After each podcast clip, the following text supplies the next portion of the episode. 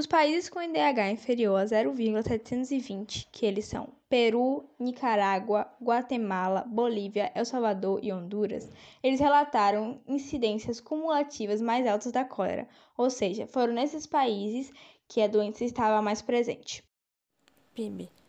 A relação inversa foi observada em países com IDH superior a 0,850, Produto Interno Bruto PIB per capita superior a 2 mil dólares e taxa de alfabetização feminina superior a 90%, como Argentina, Chile e Costa Rica, onde as menores incidências cumulativas de cólera foram apresentadas na América Latina.